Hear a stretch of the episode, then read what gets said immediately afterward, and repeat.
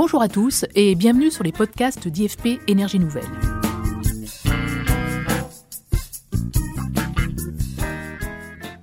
Nous nous retrouvons pour ce nouvel épisode consacré à l'aluminium, un métal qui a vu sa production tripler en 20 ans. Écoutons donc encore avec intérêt ce que peut nous en dire l'économiste Emmanuel H., qui a évalué avec son équipe les risques qui pèsent sur ce matériau roi du monde moderne. Outre la domination de la Chine sur les activités de raffinage et la situation de dépendance qu'elle implique, notamment pour l'Europe, la question environnementale interpelle. L'industrie de l'aluminium se démarque en effet par son empreinte carbone. Bonjour Emmanuel H. Bonjour Patricia. Un matériau roi du monde moderne, dit-on. Que vaut à l'aluminium cette appellation? L'aluminium, c'est un matériau qui est fondamental pour nos, sociétés. Hein. Il est léger, il est solide, il est très résistant à la corrosion et il est omniprésent dans notre quotidien. On va le retrouver dans, dans le secteur de la construction, dans le secteur euh, électrique, dans le secteur du transport ou encore dans le secteur du conditionnement. Alors ce métal, il est aussi d'une très grande importance dans le contexte de la transition énergétique. On va le retrouver notamment dans les batteries euh, NCA, c'est-à-dire nickel, cobalt, aluminium pour les véhicules électriques. On va le retrouver dans les éoliennes, notamment dans les pales, dans les nacelles. On va le retrouver dans les panneaux solaires, dans les onduleurs et dans les cadres. Et puis on va le retrouver dans l'ensemble des réseaux électriques, hein, notamment pour le raccordement. Vous rappelez que l'aluminium est le produit d'une chaîne de valeur complexe. Pouvez-vous nous en rappeler les étapes ainsi que les différents acteurs? Alors, l'aluminium est produit à partir des minerais de bauxite. Euh, ces derniers vont ensuite être raffinés en un produit dit intermédiaire qui s'appelle l'alumine, qui elle-même va être ensuite fondue pour produire de l'aluminium pur ou de l'aluminium qu'on appelle primaire. Cette chaîne de valeur, elle est complexe. Ça veut dire quoi? Ça veut dire qu'il va y avoir plusieurs marchés autour de l'aluminium. Et notamment, le plus important, c'est celui de la bauxite. Alors, en termes de production minière de bauxite, hein, lorsque vous prenez l'Australie, la Guinée et la Chine, hein, ces trois pays représentent environ 70% de la, production mondiale de bauxite. Et vous avez également d'autres pays, hein, comme le Brésil, l'Indonésie, l'Inde ou la Jamaïque, qui vont produire du bauxite. Alors, malgré tout, la, production de bauxite, elle est moyennement concentrée, et lorsque vous regardez les réserves, ces dernières sont faiblement concentrées.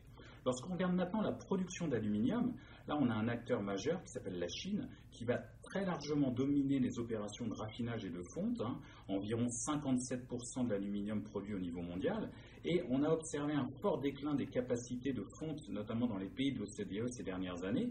Hein, les États-Unis, le Canada et l'Australie, qui représentaient près d'un tiers de la production mondiale d'aluminium dans les années 90 ne représente plus que moins de 10% aujourd'hui.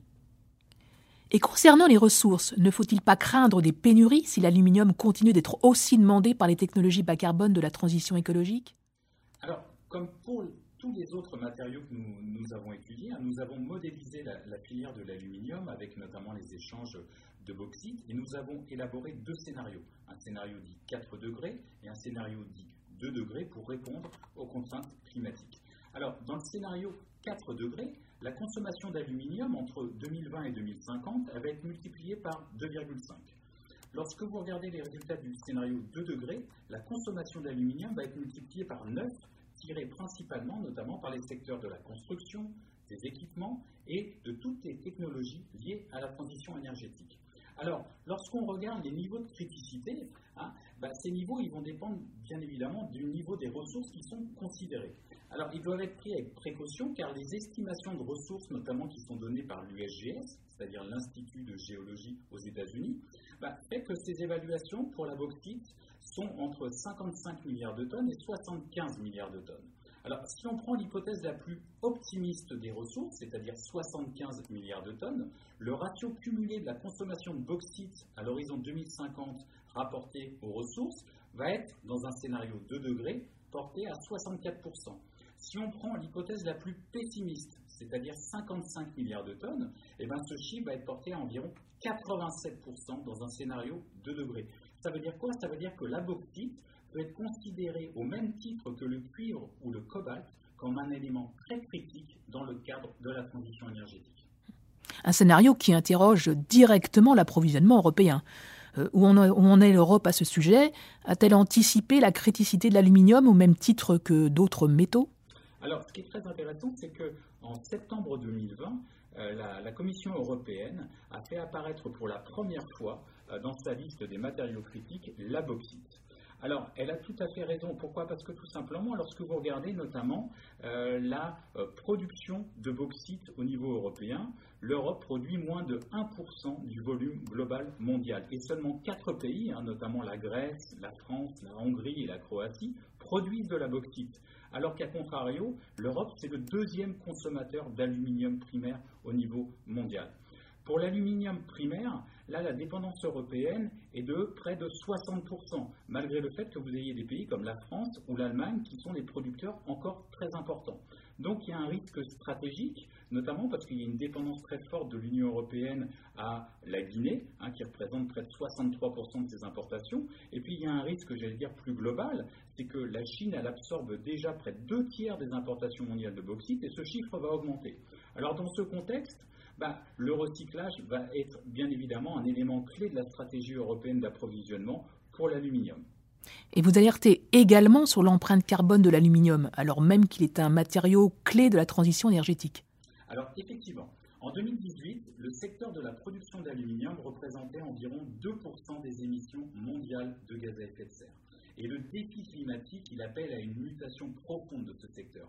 Pourquoi? Parce que la production d'aluminium, est intensive en énergie. Et l'énergie représente environ 35% du coût total de la production d'aluminium. L'empreinte carbone de la production d'aluminium est également très importante et elle dépend bien évidemment du mix électrique du pays producteur. En Europe, par exemple, une tonne d'aluminium va produire 7 tonnes d'équivalent CO2. En Chine, bah, ce chiffre va être porté à environ 20 tonnes d'équivalent CO2. C'est pour cela que, historiquement, les pays qui disposent d'importantes capacités en hydroélectricité ont été avantagés, hein, que ce soit le Québec, le Canada, la Norvège, et même la France. Hein. le choix des implantations dans les Alpes, notamment près de Saint-Jean-de-Maurienne, elle répond à cette logique à la fois électrique et de contrainte carbone. Alors, pour atteindre les objectifs climatiques, l'empreinte carbone de la production d'aluminium doit être amenée à environ 2,5 tonnes d'équivalent CO2 par tonne d'aluminium ce qui fait que bah, le secteur doit faire face à un challenge qui est très important. Eh bien, merci Emmanuel. Merci Patricia. Merci d'avoir dressé aussi clairement les enjeux d'un métal dont le rôle de la transition énergétique est peu connu. Curieux et curieuses des énergies de demain, j'espère que cet épisode vous a plu et à très bientôt pour d'autres éclairages de fond sur les questions complexes de la transition écologique.